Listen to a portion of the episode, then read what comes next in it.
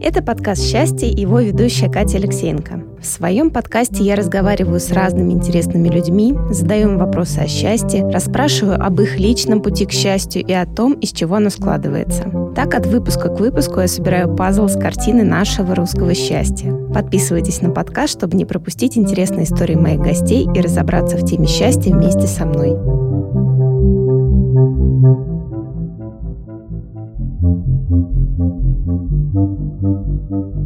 Это подкаст «Счастье» и его ведущая Катя Алексеенко. Сегодня у меня в гостях очень такой статный, интересный мужчина. Это Андрей Корнилов, который является бренд-бар-менеджером барного холдинга «Сидр Групп». Андрей, здравствуйте. Здравствуйте. Я, наверное, хотела сразу начать погружаться в тему баров, алкоголя и всей вот этой индустрии. И мне очень интересно узнать, как вы оказались, собственно, в этой индустрии, о вашем пути и как, да, вообще вас жизнь завела в такие дебри. Ой, здесь нет никакой романтики. Я оказался, как и большинство барменов, которые во время там своей молодости, у меня это уже было лет 14 назад, побежали за быстрыми и легкими деньгами и за свободным временем. По той причине, что у нас график там не пятидневка с утра до вечера, а 15 смен, 20 в месяц, и они не нормированы. Поэтому побежали, потому что чай, потому что вроде бы легкие деньги. Но когда начинаешь погружаться в это, ты понимаешь, что эти деньги не настолько легкие. В целом, такая история. Я попал в бар, как и большинство ребят, которые работают в этой индустрии. А тогда следующий вопрос. А что вас заставило в этой индустрии задержаться и продолжать развиваться?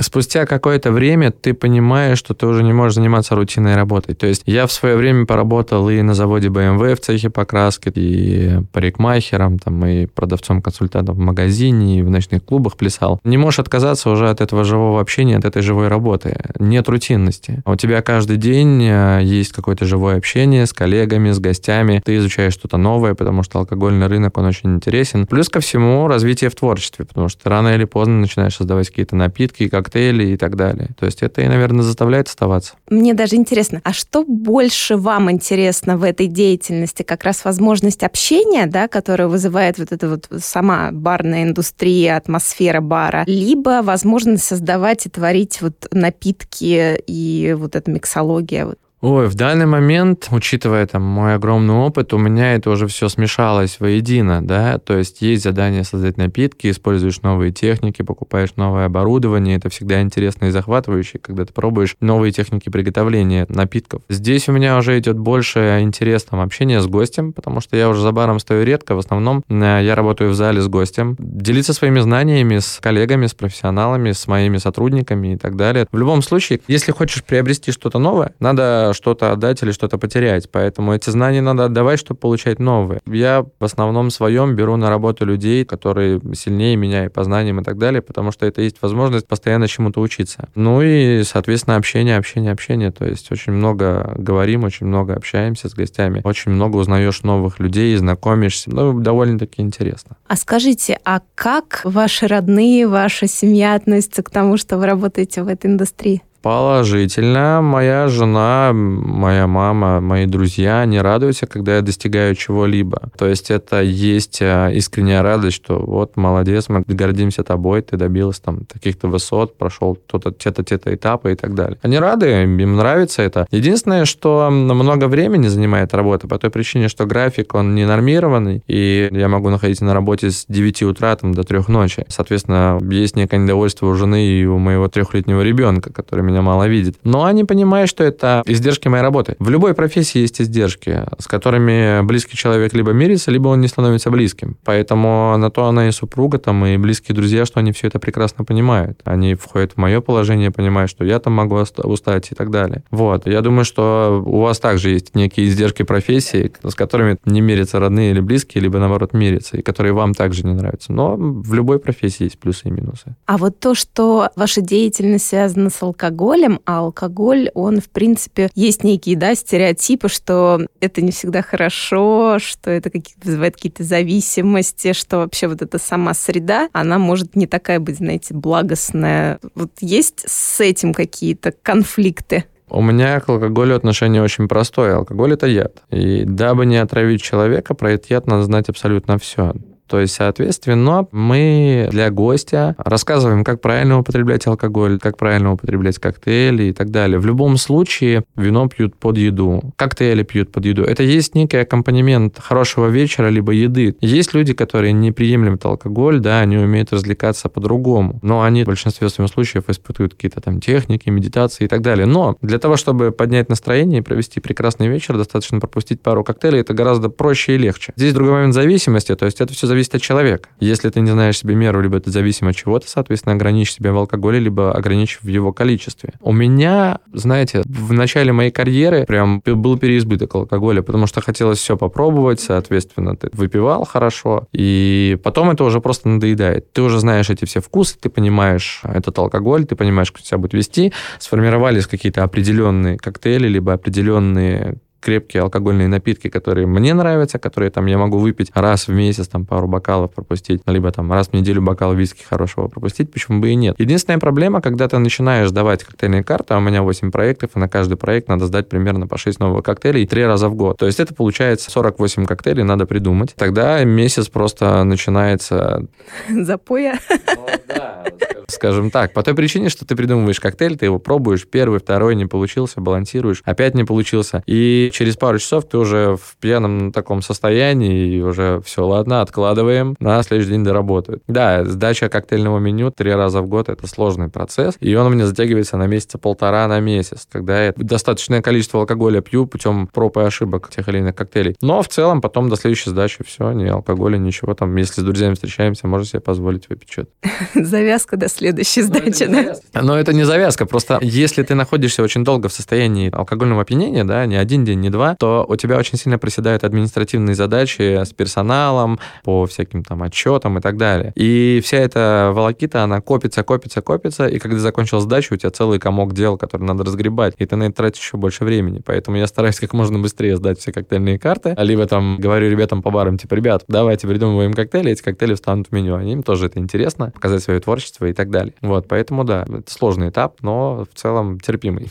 А вот возвращаясь, да, вот к теме, к негативной, да, просто хочется уже это проговорить и перейти к более позитивному. А вот бывает такое, что, например, в бары приходят гости, и вы чувствуете то, что там уже хватит. Как правильно дать понять то, что пора прекращать? Но здесь бармены, они же очень лояльные люди, и они знают индивидуальный подход практически каждому гостю по той причине, что они очень много общаются с гостями, они чувствуют людей. Первое, что бармен всегда предложит, если пришел очень пьяный человек, это сначала попить воды.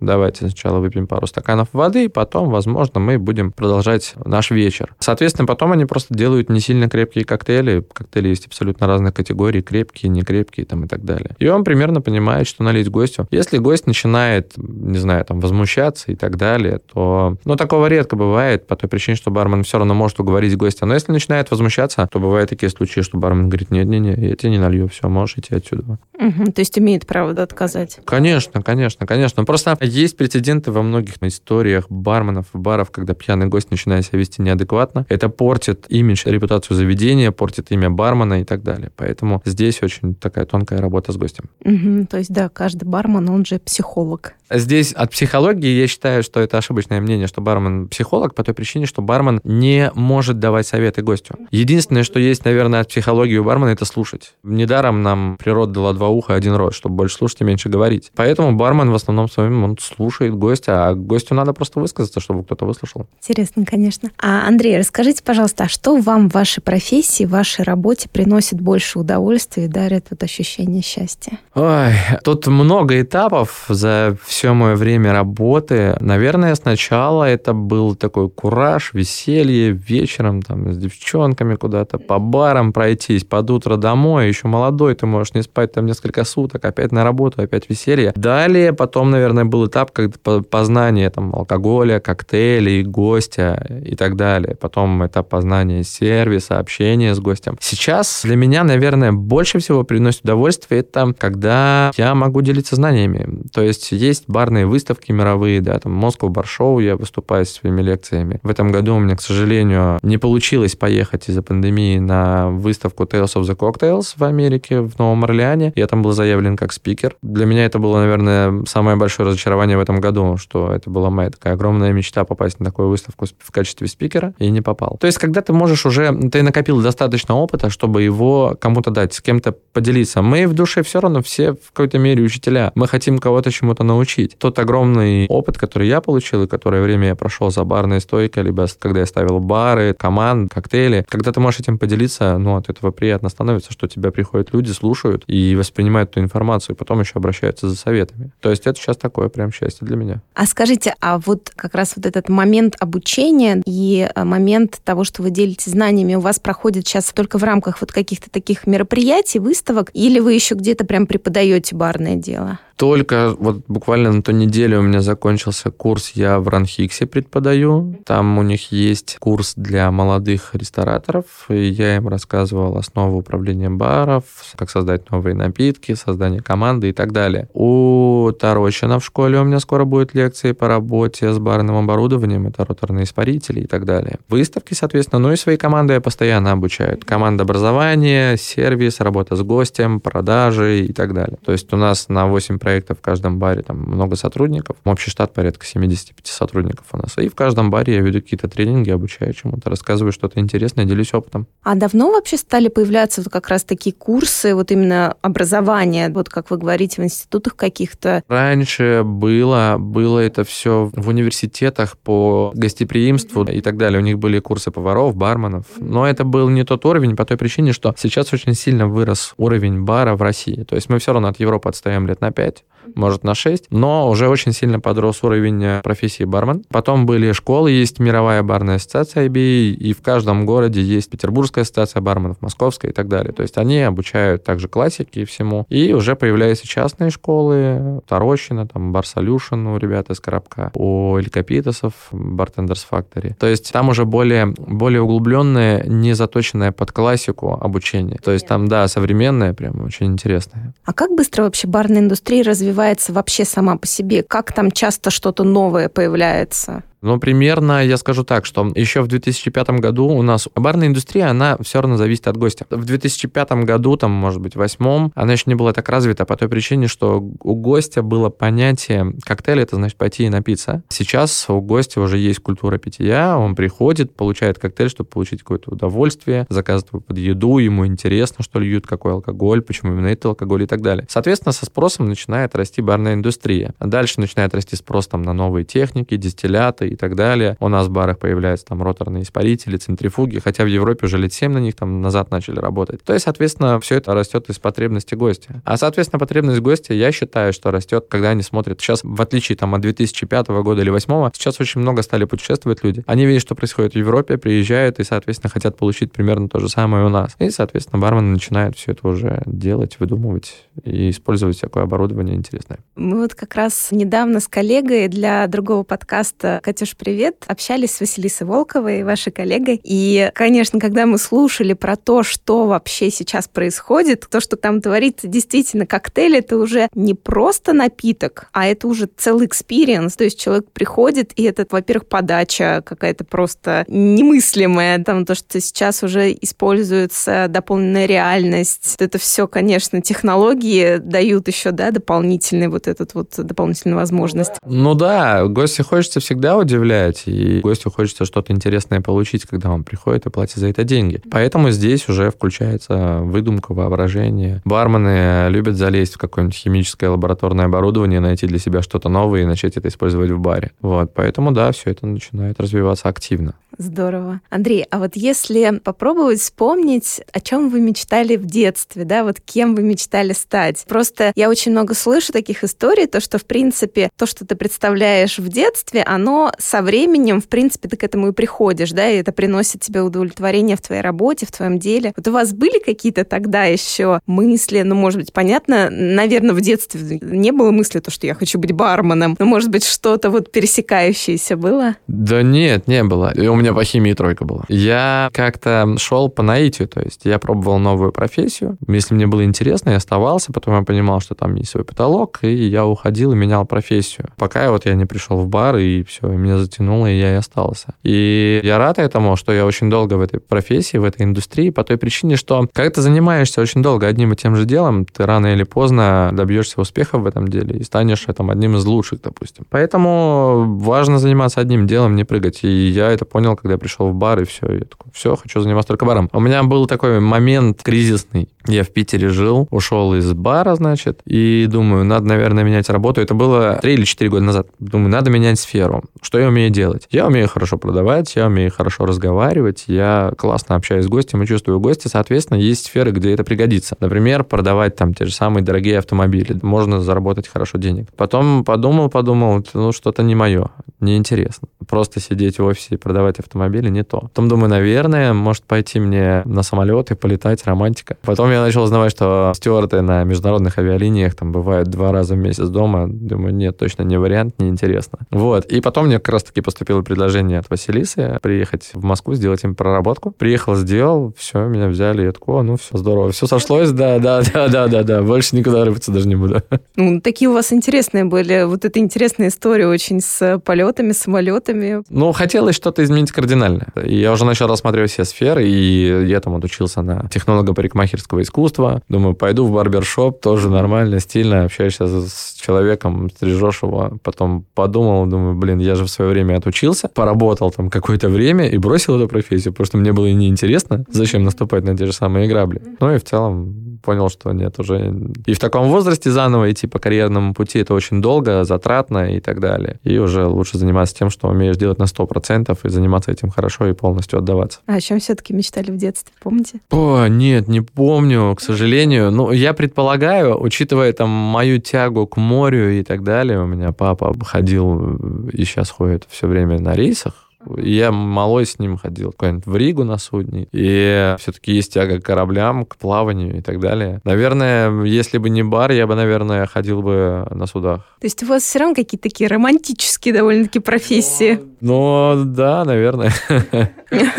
Очень здорово, так интересно. А вы вообще сами любите выпить? Да, почему нет? Ну, здесь другая история. Вот через меня, там, через барменов проходит очень много людей, и это колоссальная затрата энергии, колоссальная. И к вечеру ты уже просто выжатый, как лимон, потому что ты с этим пообщался, с этим, этому рассказал, то этому. И в любом случае ты прекрасно понимаешь, если ты пропустишь бокал вина, либо там бокал виски, либо еще, либо коктейль какой-нибудь, то тебе станет легче, реально легче. Потому что это некий стресс. Стресс сидеть, лечить в голове, его копать, э, раскладывать по полкам, это гораздо дольше, дольше и сложнее, и у тебя уже сил нет моральных, поэтому проще пропустить бокалы тебе прям прекрасно. Но я постоянно за рулем, Поэтому я приезжаю домой, меня видит ребенок, я уже сразу же переключаюсь на ребенка, и мне как-то полегче в этом плане. А как вы думаете, а вообще алкоголь дарит счастье? В некоторых количествах, в умеренных, да, почему нет? Как раз вот этот эффект расслабления? Да, да. А он тебе позволяет опустить какие-то важные проблемы на немного на задний план и насладиться обстановкой здесь и сейчас, особенно если ты сидишь в компании. Алкоголь, он такой э, очень коварный. Ты если будешь сидеть один и пить, то твои проблемы как раз-таки полезут на верхний план, и ты будешь сидеть их думать, и наоборот у тебя упадет настроение. А если ты с компанией, все выпивают, тебе гораздо проще погрузиться в эту атмосферу, потому что ты уже будешь на одной волне со всеми, и твои проблемы рано или поздно, они отступят. Вот, поэтому у меня там есть такое правило для ребят, да, знаете, говорят, что оставь свои проблемы дома и на работу приходи с чистой головой. Я всегда привожу пример, что если я вам скажу, не думайте о слонах, вы все равно будете сидеть и думать слонах. Все равно. Что бы я ни делал, будете думать о слонах. И невозможно оставить проблемы. Есть два пути, либо пойти погулять и понять, что пока ты на работе ты этой проблемы никак не решишь.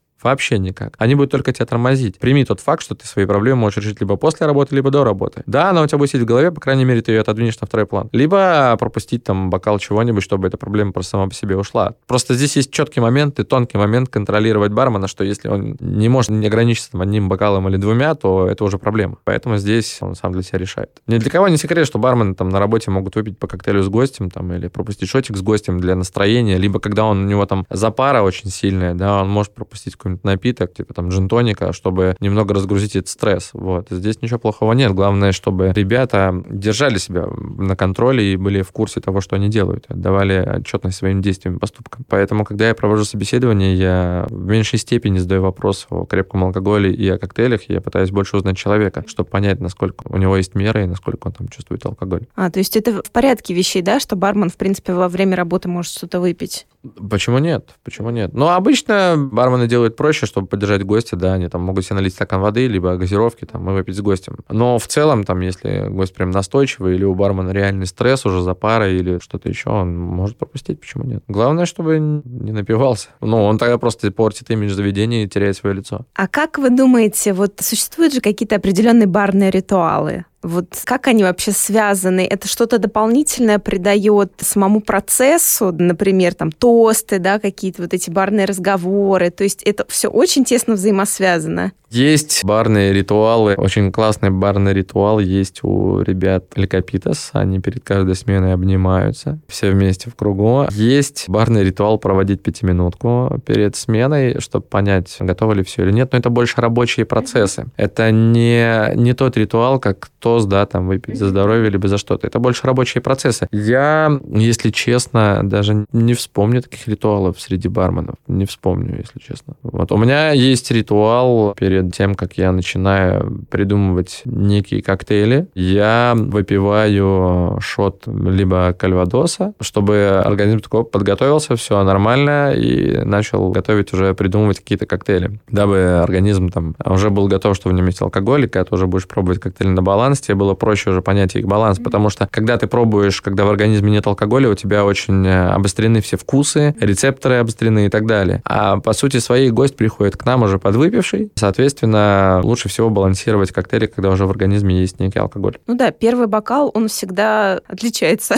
от последующих. А вот, кстати, вот я сейчас заговорила сама про тосты и подумала, вы как думаете, вот раз есть вот такая традиция произносить какие-то на мероприятиях тосты под алкоголь, может быть, есть какая-то, как сказать, то есть, может быть, алкоголь наделяется какой-то дополнительной энергией, когда мы проговариваем, выпиваем, то, что там за здоровье. Вот сейчас я выпью за здоровье, все сразу станут здоровыми. То есть это какая-то еще большая придача вот какого-то, не знаю, не волшебства, магии, что ли. У меня есть некая философия, которую я продвигаю среди своих ребят. Этой философии меня научил э, Серега Чесноков из бара «Стрелка». И про это много где пишут, что у воды есть энергетика. И я всегда говорю ребятам, и сам, когда делаю что-то, когда я работаю с водой, надо работать с позитивным настроением. Есть много ярких примеров, например, когда мы приезжаем на море там, или куда-нибудь на пляж, почему так хорошо? Потому что вода заряжена позитивной энергией, потому что все приехали на отпуск. На отпуске все радуются, поэтому нам так хорошо, находясь около там, моря или океана или озера и так далее. С воды стирается вся информация, когда она меняет свою форму. Либо парообразное состояние, потом обратно превращается в воду, это чистая вода. Либо когда лед тает, это чистая вода. Когда мы давим лимонный сок, мы должны его давить с хорошим настроением, по той причине, что лимон это тоже вода. Когда мы делаем коктейль, мы должны думать о хорошем и так далее. Это есть очень хорошая философия. Я на своих примерах видел, когда бармен приходил без настроения, делал коктейль. Это был реально такой себе коктейль. И когда он был в хорошем, отличном настроении, готовил коктейль, это был гораздо лучше коктейль. Кто-то говорит, что я в хорошем настроении, чуть-чуть этого подлил, там, добалансировал, получился лучше. Но мне кажется, это все вода. Это просто все вода. И тот же самый тост, когда мы чокаемся, мы заряжаем воду позитивом, понимаете, да? Мы всегда пьем за что-то хорошее. Заряжаем позитивом, поэтому нам приятно пить. И когда, мне кажется, когда люди то же самое, там, бокалом вина чокаются, они же чокаются с хорошим настроением, что в предвкушении, о, сейчас выпью, будет здорово, классно повеселимся и так далее. И она все равно заряжается позитивом вода, которая находится в алкоголе. И мы пьем, нам приятно и хорошо. Я как раз, знаете, вспомнила очень похожую мысль. Я на одном из выпусков обсуждала с нумерологом, и там была история в том, что есть люди, которые очень большие энергеты. И, соответственно, когда они что-то готовят, они вот эту свою энергетику передают там в еду, там, напитки, все что угодно. И как раз если вдруг готовишь, там, например, жена в плохом настроении готовит какой-то там ужин мужу, то можно так и отравить ненароком. У нас все продукты содержат воду. Соответственно, она впитывает информацию. Это прям хорошая-хорошая тема. Ее, мне кажется, барменам стоит поизучать, потому что они работают с водой. Мы работаем со всеми жидкими продуктами, поэтому это хорошая тема, которую стоит изучить. А как думаете, а вот есть вот эта стадия в алкогольном опьянении, когда возникают вопросы, что-то типа «ты меня уважаешь», там, или что-то вот такого плана? Это алкоголь что-то пробуждает в нас какие-то вот такие глубинные порывы. Ну, конечно, конечно, он показывает натуру человека. Недаром есть пословица, да, что у трезвого мету, у пьяного на языке. Я думаю, что это такая история, что не внутренние какие-то там проблемы, а то, что человек очень сильно расслабился, очень сильно, и он уже стирает грани э, субординации, грани там своего контроля и так далее. То есть грани стерты, и он начинает уже говорить, что у него реально в голове. То есть это, скорее всего, алкоголь просто в избыточной мере стирает вот эти грани, которые нас в трезвом состоянии огораживают от э, какого-то более неприятного, либо, наоборот, приятного общения. Вот и все. У вас есть какая-то система,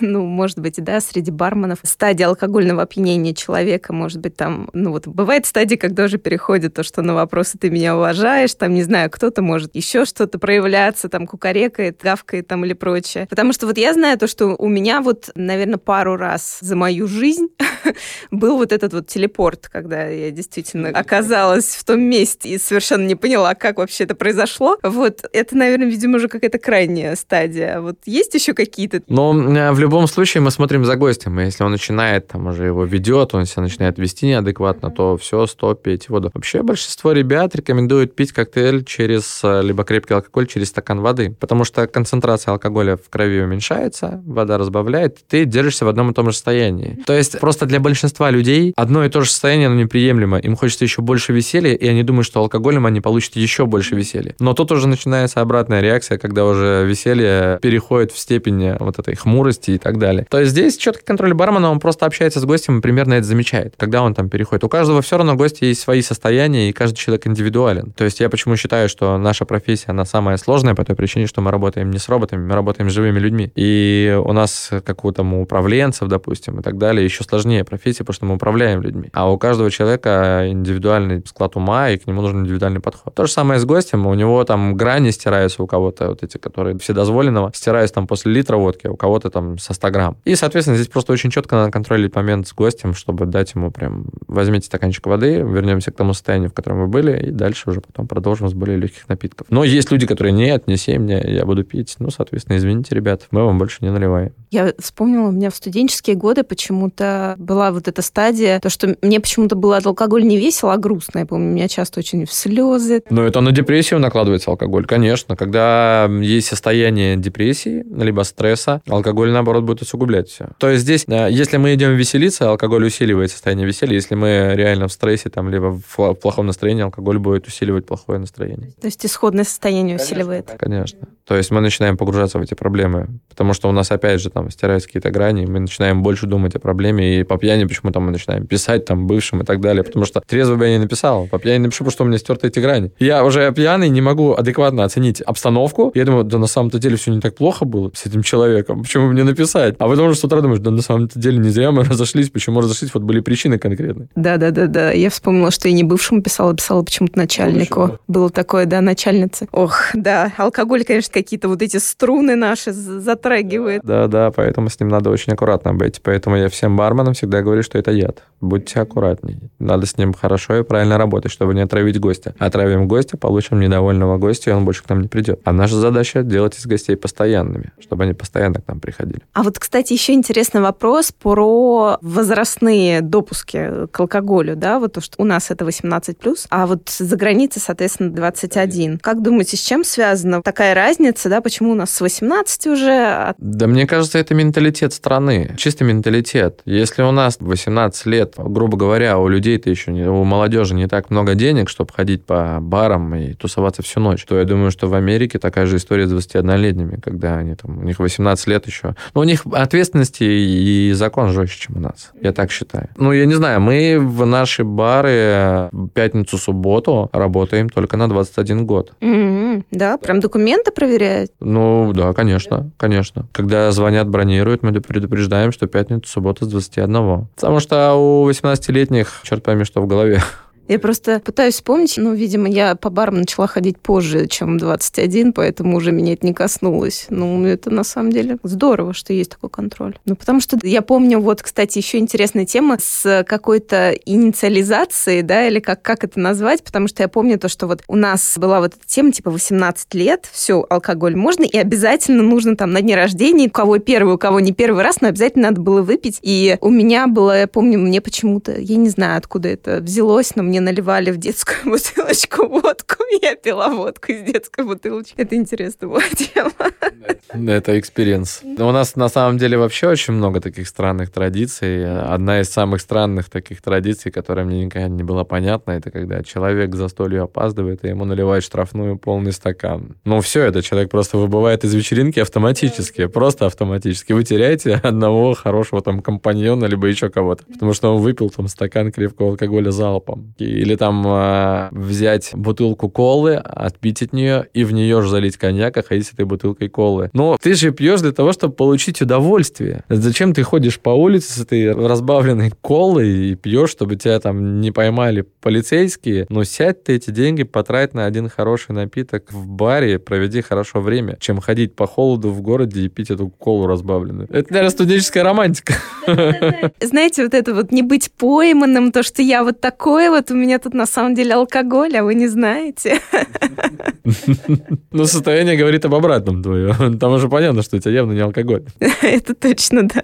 Да, интересно. Но вот иногда просто бывает, почему-то возникает желание вот напиться. Вот, э, и, видимо, уже тут как бы зачем эти бары, если можно купить себе бутылку и выпить так сразу а, залпом. Тут есть два варианта. Можно напиться с комфортом и получить от этого удовольствие, а можно напиться как хрюша на улице и потом плестись до дома мерзнуть. Я, например, если возникает желание напиться, я соберу друзей и хотя бы это сделаю весело и с комфортом. Либо если я хочу напиться один и мне грустно, я, по крайней мере, тогда возьму себе дома что-то хорошего, вкусного, сяду и спокойно напьюсь. Понятно, что в баре как-то напиваться от грусти не очень приятно, по той причине, что вокруг тебя много людей. А так, в целом, либо, ну, я, я просто, если напиться, то хотя бы, ну, я не знаю, вкусно. Возьми себе там ром, тебе нужен ром, лимон, сахар, напейся коктейлями дайкери. Я не знаю, там, возьми себе джин, сухой вермут, напейся драй мартини коктейлями. Ты, по крайней мере, вкусно напьешься, очень вкусно. Вот, но ты исполнишь свое желание. Тут зависит, мне кажется, уже от воспитания человека, от менталитета. А если у него есть из пункта А в пункт Б цель напиться, он берет и напивается, несмотря на все там факторы плохие и так далее. А если у человека есть пункт А, пункт Б, В, Г, Д и в конечная цель напиться, то пройдешь все эти точки, и все равно ты придешь к своей точке, но ты придешь довольным к ней. А вот, кстати, если говорить о менталитете, да, то что, ну вот, э, русский человек и водка — это очень э, как бы неразделимые понятия. Мне кажется, еще, наверное, долго будет этот стереотип закреплен в голове. Вот как думаете, что говорит о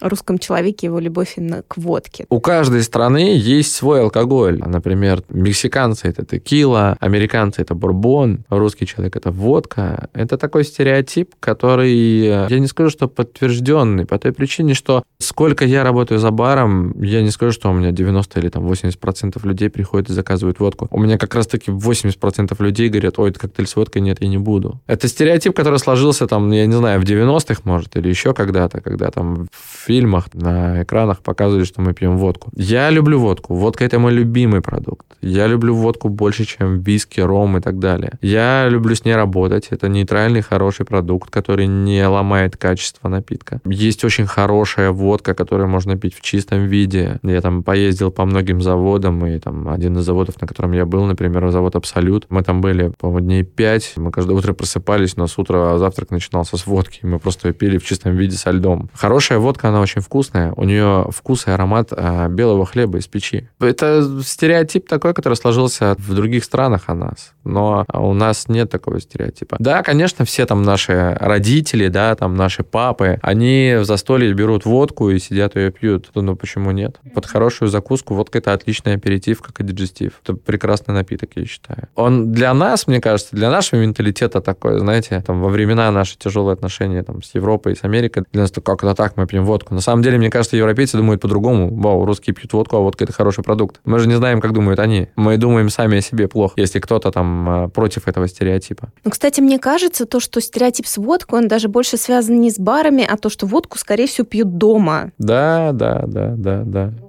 Вспомните, если известные фильмы, тот же самый Марвел, где снимался в «Железном человеке» снимался, не вспомню, актера, там он водку с бутылки пил. Такая чисто Россия показана. Во всех фильмах, мне кажется, медведи, водка, балалайка, это все, это значит русский человек, сразу все понятно. То есть не может быть не пьяным. Мне кажется, я понял, почему так стало. Я понял. Круто. А вот это, кстати, очень хороший вывод. То есть мы показаны, что мы там водку эту пьем с горла, с бутылок, медведи бегают, снег, холод и так далее. То есть мы показаны с такой негативной стороны. Если мы возьмем, к примеру, Франция и коньяк, и в фильмах будет, или там в синематографе, либо в журналах показано, как французы пьют эстетично коньяк и так далее. Если мы возьмем Америку, мы посмотрим, как ковбойцы, крутые мужики, которые гоняют на лошадях, пьют бурбон. Это классный стереотип крутого мужика. Если мы возьмем там Англию, людей, которые пьют джин, они это пьют эстетично и так далее. Просто у нас так показано, как мы пьем водку. На самом деле все это не так. Вот и ответ на вопрос. Как думаете, можно вообще повлиять на этот стереотип, и все-таки он меняется сейчас со временем? Да я думаю, что новое это поколение вообще все поменяет. Ну, то есть, а вот у меня сейчас были э,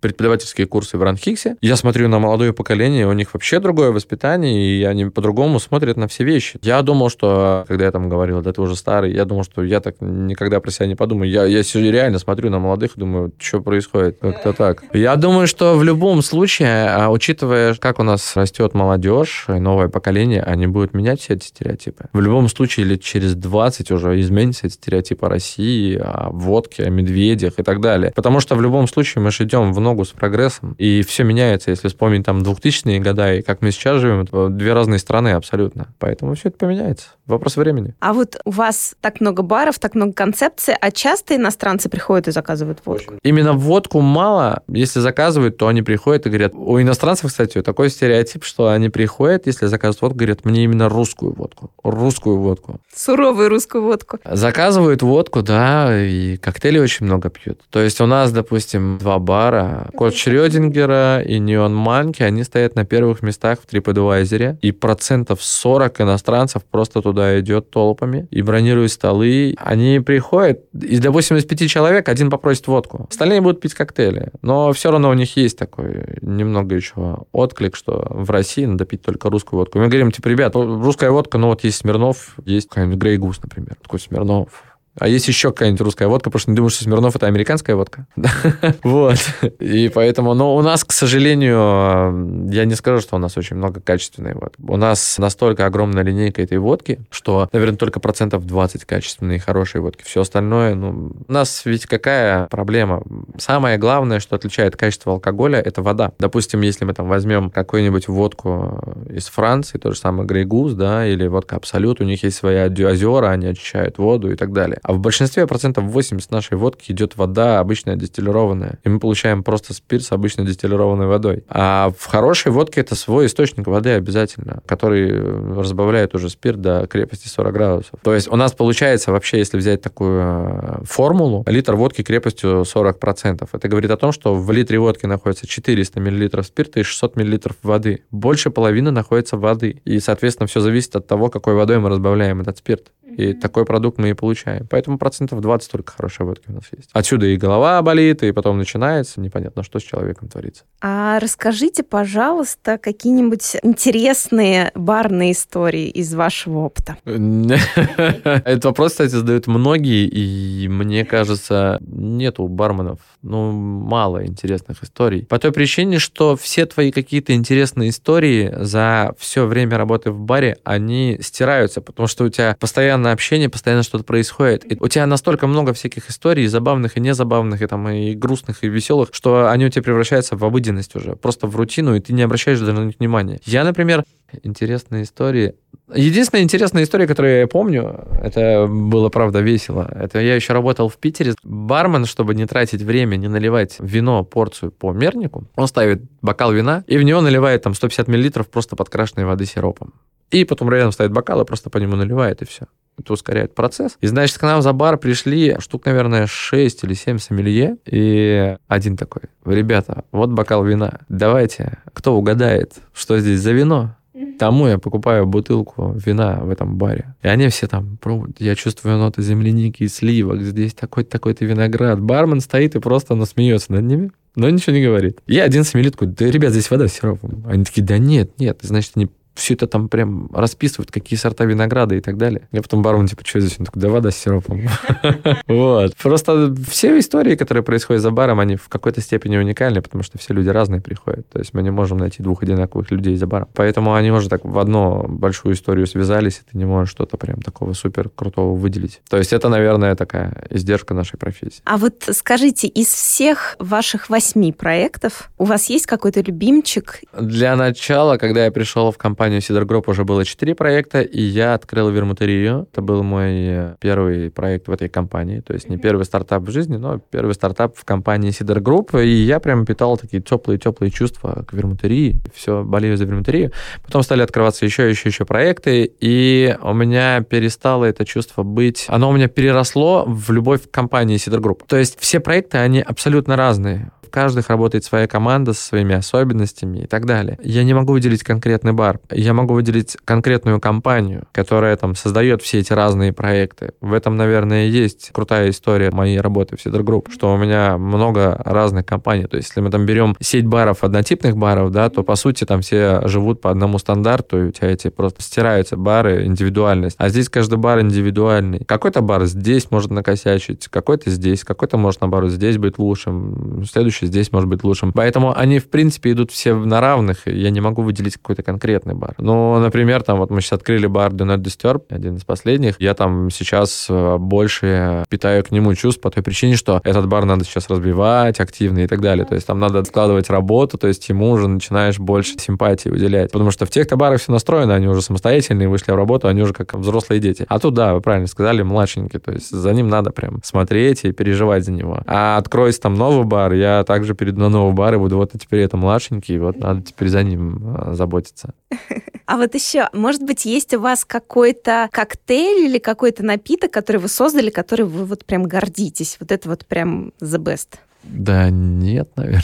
Есть необычные напитки, но, например, а, есть напитки, с которыми там я беру лучшие напитки, я смотрю по продажам, которые лучше всего идут, которые лучше всего заходят для гостя. Я их везу там на свои гостевые смены там в Лондон, э, в Берлин или еще куда-нибудь. Мой любимый коктейль это драй мартини, и мне нравится экспериментировать с вермутами и джинами. Я обычно вообще пью его на водке по той причине, что я люблю водку. Последнее мне очень нравится греческий салат. По вкусу коктейль получился прям один в один греческий салат. Мы там взяли, сделали сделали дистиллят из болгарского перца, добавили томатную воду прозрачную, там, сухой вермут, огуречный битер и так далее. По вкусу получилось очень круто. Вот мне он очень нравится. Но из-за своей гастрономичности, из-за того, что ну, греческий салат, гости его боятся брать. То есть гостям он не всем заходит, но мне он нравится. Но мое мнение, оно индивидуальное как показывает большинство, этот коктейль прям не вызывает дикого восторга, но когда гости пробуют, они говорят, да, это лучший коктейль, это вкусно, но они боятся его брать. Да, наверное, греческий салат мне очень нравится, и мне очень нравятся сейчас практически все коктейли, которые мы сделали в баре Do Not Disturb, по той причине, что мы решили поиграть с очень классной тематикой. То есть, что мы сделали? Мы взяли, сделали дистилляты, точнее, редистилляты, мы редистиллировали водку с нашими локальными продуктами, с гречкой, с петрушкой укропом, с халвой, там, с топленым молоком, вином и так далее. И на этой базе мы создали целую коктейльную карту. Это очень сложная гастрономичная коктейльная карта. То есть, если мы возьмем проект вермутерия, там более питкие коктейли по той причине, что они на вермуте. Если мы возьмем там кота, то это оригинальные подачи, да, там, в принципе, весь интерес самый вызывает оригинальная подача. Да, там сложные коктейли, там есть коктейли с кунжутным дистиллятом и так далее. Но там они более питкие, более простые, потому что первое внимание заберет подача. Неон Манки — это классные шоты в оригинальной подаче. А вот Dino Disturb — это уже прям прям сложные гастрономичные коктейли. То есть там прям можно сесть и пробовать, все это интересно. Вот, поэтому, наверное, там сейчас коктейли для меня такие прям фавориты и интересные, прям очень. Ну да, мы как раз тоже с Василисой этот вопрос поднимали, то, что, в принципе, в основном гость голосует рублем за какую-то классику и чаще всего за какие-то сладкие, да, вот э, коктейли. Есть вот это вот, как сказать, то, что это более понятно. Я всегда объясняю ребятам и там на лекциях на своих и так далее, я объясняю простую вещь, что гость, который к нам приходит, у него нет того опыта и того багажа знаний и того багажа вкусов, у которого есть у бармена. Если я спрошу у вас, что такое мороскина, вы не ответите мне, что это такое. Если я напишу в меню мороскина, гость не поймет, что такое мороскина, он не сможет создать общий вкус напитка. Поэтому очень важно гостю объяснить вкус напитка. И когда ты добавляешь суперсложные ингредиенты, я это называю, бармен создает коктейль для бармена. Бармен их почувствует, скажет, о, да, здесь чувствуется гора, кора дуба там, и так далее. Гость этого не почувствует. Гости нужны питкие, понятные коктейли. Поэтому у нас в вермутере она хорошо качнула, потому что на вермутах это питкие все коктейли. В Donut Disturb уже приходят гости, которые там, да, не заинтересованы в более сложных вкусах. Здесь есть разные контингент гостей. Кто-то там ходит по барам, по гастрономичным, все это пробует, ему нравится. А кто-то пришел просто расслабиться и выпить коктейли, не заморачивая себе голову, что там идет что-то сложное. Поэтому я призываю всегда ребят создавать более понятные вкусы, более простые, не усложнять их. То есть не закидывать там сложный коктейль еще там сверху 20 суперсложных ингредиентов, а сделать простой, понятный питкий коктейль. Если я делаю коктейль, например, а у нас в Do Not Disturb есть коктейль, он некая вариация на коктейль «Московский мул». А мы сделали дистиллят из гречки, имбирный кордиал и сверху имбирное пиво. Если мы берем вкус имбиря и гречи, зачем мы их еще больше усложнять? Это хорошее сочетание. Все. Гость получает гречу, называется гречневый мул, он знает, что такое московский мул, он получает вкус гречи, берем, ему нравится, это питка и приятно. Поэтому мы стараемся там не усложнять. Если мы делаем коктейль с халвой, мы делаем его понятным. То есть такая история. Ну да, тут хотя бы уже понять имбирь и гречку, чтобы потом, если там еще что-то наложится, ты просто, у тебя мозг такой, что? А просто уже, когда гость становится постоянным, он уже попробовал у тебя простые коктейли, дальше он может перейти к сложным коктейлям, ты ему можешь объяснить, по крайней мере, доступные и понятные вкусы, дать попробовать ингредиенты отдельно. Он скажет, да, вот это чувство чувствую, это чувствую, это чувствую, это хороший коктейль, классный, сложный. То есть там уже работа уже с постоянным гостем, она более сложная. Как раз такое образование уже да. идет. Но у меня есть такая штука, я не знаю, почему никто к ней не относится серьезно. Все как-то пропускает это мимо ушей и не получает этого. У меня есть такое понятие, оно называется уникальный опыт. Можно с легкостью объяснить, почему в магазинах, в ритейле продается гораздо больше алкоголя, чем в барах и ресторанах. По той причине, что бар или ресторан, он является неким пробником для гостя, где гость может взять маленькую порцию, попробовать, и потом купить это в магазине, если ему понравилось. То есть в магазине он бутылку неизвестного бренда брать не будет. Это же целая бутылка, она стоит денег. А в баре можно пробовать маленькую порцию и понять, нравится или нет. Это есть уникальный опыт. Большинство людей всегда боится пробовать что-то новое. Они боятся получить уникальный уникальный опыт. Ты в любом случае, если тебе не понравится, ты прими это как уникальный опыт и используй это в дальнейшем. Окей, мне это не понравилось, я это не буду заказывать. Но как ты поймешь, понравится тебе или нет, пока ты это не попробуешь? И этим уникальным опытом стоит пользоваться вообще во всем. В одежде, Купил кроссовки, поносил, не понравились. Больше я такие не куплю, такого вида, такого цвета, такой модели. Пошел там к парикмахеру, попробовал новый цвет волос. Мне не понравилось, больше я не буду. Это же всегда все можно поменять. И так далее. То есть еда. Большинство людей, ой, устрицы, никак их не буду пробовать. Они противны. Ты, ты попробуй понять их хотя бы. Просто понять. И я стараюсь во всем пользоваться уникальным опытом. Пробовать что-то новое и так далее. Это позволяет раскрыть свои возможности. Ты будешь более образованный, более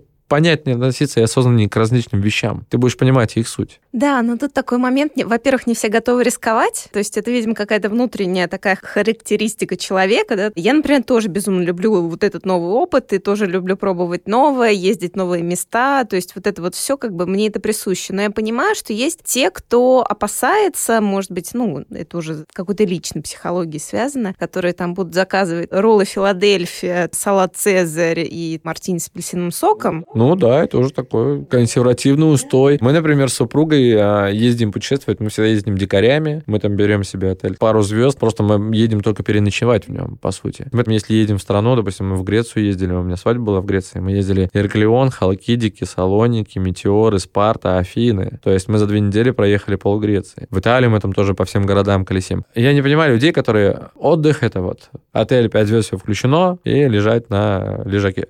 Все. Мне другой отдых не нравится. Так ты даже не пробовал. И я объясню, из чего это складывается. Зона комфорта. Все, мне комфортно. Я не хочу ничего менять. Вообще не хочу. Вот, ну, мне комфортно так. Я ничего не пробовал. Я не знаю, будет ли мне комфортно там в другой среде. Но мне вот так комфортно и все. Это даже не консерватизм, мне кажется. Это больше узкомыслие. Ну, где-то же есть интереснее что-то, круче чем просто там лежать в одном. И при том, что же есть люди, которые ездят в один и тот же отель каждый год на один и тот же лежак.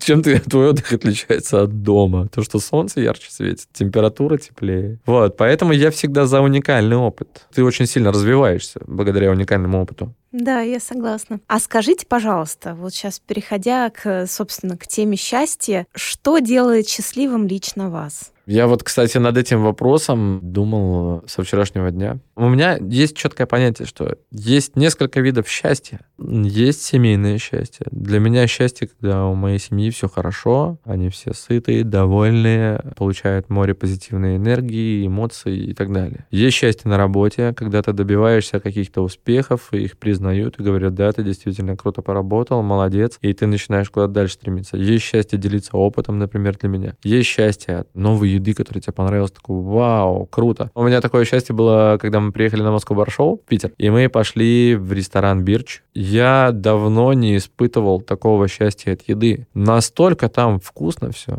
правда. Я, я прям сидел такой, вот, да, это круто, и я в данный момент счастлив, потому что я ем очень крутую вкусную еду. То есть ты прям чувствуешь, насколько шеф вложился в это, сколько он в это в любви и силы старания вложил, что ты ешь такой прям, блин, какой он классный, а? И ты испытываешь счастье. Оно кратковременное. Есть кратковременное, есть долгосрочное счастье. Поэтому э, счастье для меня, когда все вот эти раздельные кусочки счастья это складываются в одно время. То есть это в один день у тебя все сложилось, все, ты, вау, класс, и там и в бирще побывал, и на работе тебя признали, и жена довольна, и такой, ну все, класс, день хорошо прошел. Вот, наверное, так. Я не могу уже в силу, наверное, своего опыта и возраста, я не могу определить. Просто когда ты молодой, ты мыслишь по-другому. Я был бы счастлив, если бы у меня сейчас был бы Бентли и много денег в тот момент ты не думаешь, что а, помимо Бентли денег тебе надо развиваться, тебе надо вкладываться, и когда ты получаешь свой результат, ты счастлив. Есть материальное, есть духовное счастье. Поэтому в этот момент я уже могу там четко разграничить свои счастья. Вот. У меня их там много, допустим. Нет какого-то конкретного отдельного. Да, на самом деле очень важный момент, который вы сказали, то, что как раз там получать удовольствие, да, той же еды, этого момента, то есть это умение присутствовать в моменте и умение, возможность это оценить. Это да. уже больше большое счастье. Да, потому что ты к этому, допустим, блюду или коктейлю ты не относишься просто как к потреблению чего-либо, как к топливу. Ты понимаешь, что вау, сколько здесь сил, труда и как это вкусно. Все здорово, я счастлив. Я вкусно поел. Я получил огромное, колоссальное количество эмоций, энергии и так далее. Андрей, а вспомните какие-нибудь свои самые счастливые воспоминания? Вот парочку или одну? Рождение сына, встреча с супругой, это, правда, прям такие счастливые моменты у меня были. И, и, и, и... Но это такие прям личные моменты очень личные. А есть а, не личные моменты, да, когда там меня стали там первый раз пригласили в качестве спикера куда-то. Когда я пришел, а у меня аудитория там 120 человек пришли послушать. Я такой, о, у меня трясутся руки, ну это да, ну это счастье, вау, я интересен. Или там, например, когда ты долго-долго разрабатываешь какой-то коктейль, и ты его в конце пьешь, такой, вау, вот это счастье, класс, он у меня получился. Ты понимаешь, и вот личное счастье в плане там жены и ребенка, да, и коктейля, ты понимаешь, сколько ты сил, усилий вложил в коктейль, и это награда, что получилось. Это и счастье, награда. А в плане с женой это уже какое-то духовное счастье. Я помню до сих пор, как я встретил первый раз, там, все. Для меня это было счастье, такую девушку встретил, ничего себе. И для меня стала цель сделать так, чтобы она стала моей женой. Рождение ребенка, я первый раз увидел, такой, вау, класс. Там, когда рождается ребенок, ты понимаешь, что это гораздо больше, чем просто родился человек. Гораздо больше. Ты становишься бессмертным. Твой ребенок, когда ты. Ты смотришь его глаза и понимаешь, что это только маленький. И это круто, это счастье. Вот, поэтому, да, здесь такие, такие моменты, они есть личные, а есть более такие рабочие, скажем так. Угу, да, такие трогательные очень моменты. Угу. Андрей, а вы счастливы? В какие-то дни да, в какие-то дни нет.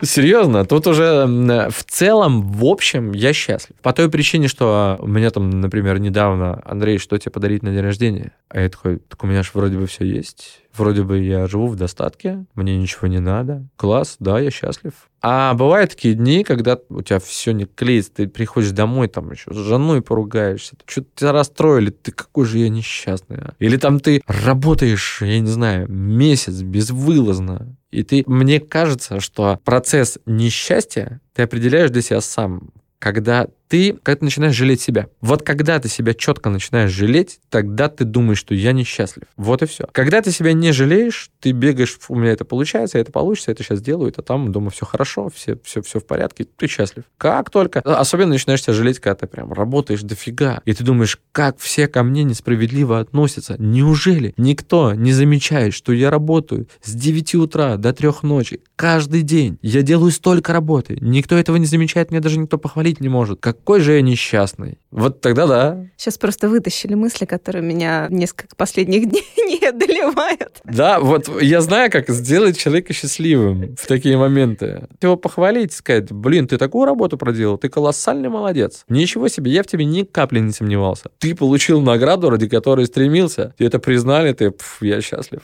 Это точно, да. Еще какой-нибудь коктейльчик, чтобы еще расслабило после этого всего. Да, да, да. И ты такой, во, все, выдохнул, класс, все-таки счастливый человек. Когда жалеть начинаем, тогда, мне кажется, большинство из нас несчастливы. Большинство. То есть не жалеть себя? Нет, от этого процесса никуда не уйти. Так устроен наш мозг. Ты все равно будешь об этом думать. Все равно будешь об этом думать. Но у большинства людей есть руководитель, да?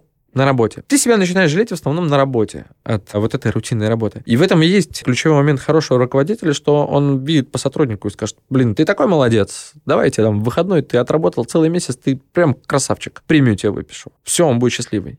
А если нет руководителя, а сам себе ты.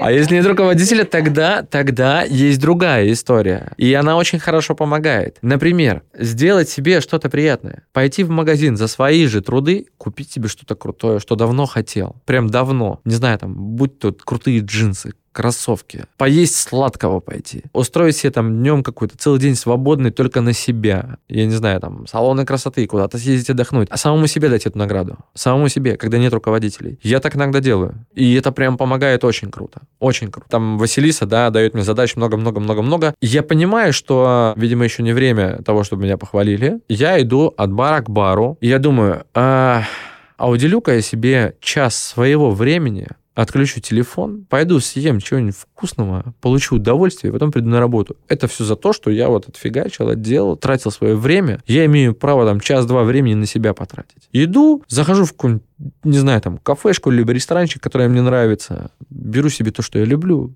съедаю, блин, класс. Или там зайду в магазин, что-нибудь себе куплю и получаю от этого колоссальное удовольствие. И на какой-то момент, на остаток дня ты уже счастливый. Такой, да, я сам себя наградил, я достоин этого. Все. Да, не зря я, значит, сегодня круассанчик заточила перед нашей беседой. Я сладкое вообще не ем, вообще не ем. То есть я не люблю сладкое. И я иду, а у меня как раз-таки там что-то навалилась работа рутинная, я иду, гоняя в себе мысли эти. Думаю, так дело не пойдет, надо что-то думать. И иду мимо какой-то лавки фермерской, и мне взгляд падает на десерт птичье молоко. Он такой здоровый, красивый, вкусный. Такой. Я его должен купить, выпить кофе. Я этого достоин. я заслужил. За весь свой день, сколько я сегодня потратил энергии, мне надо просто восполнить. Взял себе этот десерт, пришел на работу, сделал кофе, съел, и все, я счастлив был. Классно. Да, Андрей, ну давайте на этой оптимистичной ноте на том, что нужно себя радовать, чтобы преодолевать вот этот момент жаления себя, и, в принципе, тогда мы все будем счастливы и ощущать это счастье. Очень был интересный разговор, спасибо вам огромное, прям так много всего действительно ценного и про индустрию барную, и вот эти барные вопросы связаны с алкоголем, и про личное. Спасибо вам огромное. Спасибо вам, что позвали. Очень приятно. Здорово, что высказался, потому что у меня это бывает редкая возможность. я больше слушаю. Да, поэтому сейчас я выхожу от вас счастливый. Счастливый и довольный. Это прекрасно. Спасибо вам большое. Вам спасибо. Это был выпуск подкаста «Счастье». Подписывайтесь на подкаст, чтобы не пропустить следующую историю про счастье. Оставляйте свои комментарии и отзывы. Мне очень важна ваша обратная связь. Если вам понравился выпуск, делитесь в сторис и отмечайте меня, Катерину Алексеенко. Мой ник Зора Кейт. Я обязательно отправлю вам в ответ лучки добра. Счастья вам и до новых встреч!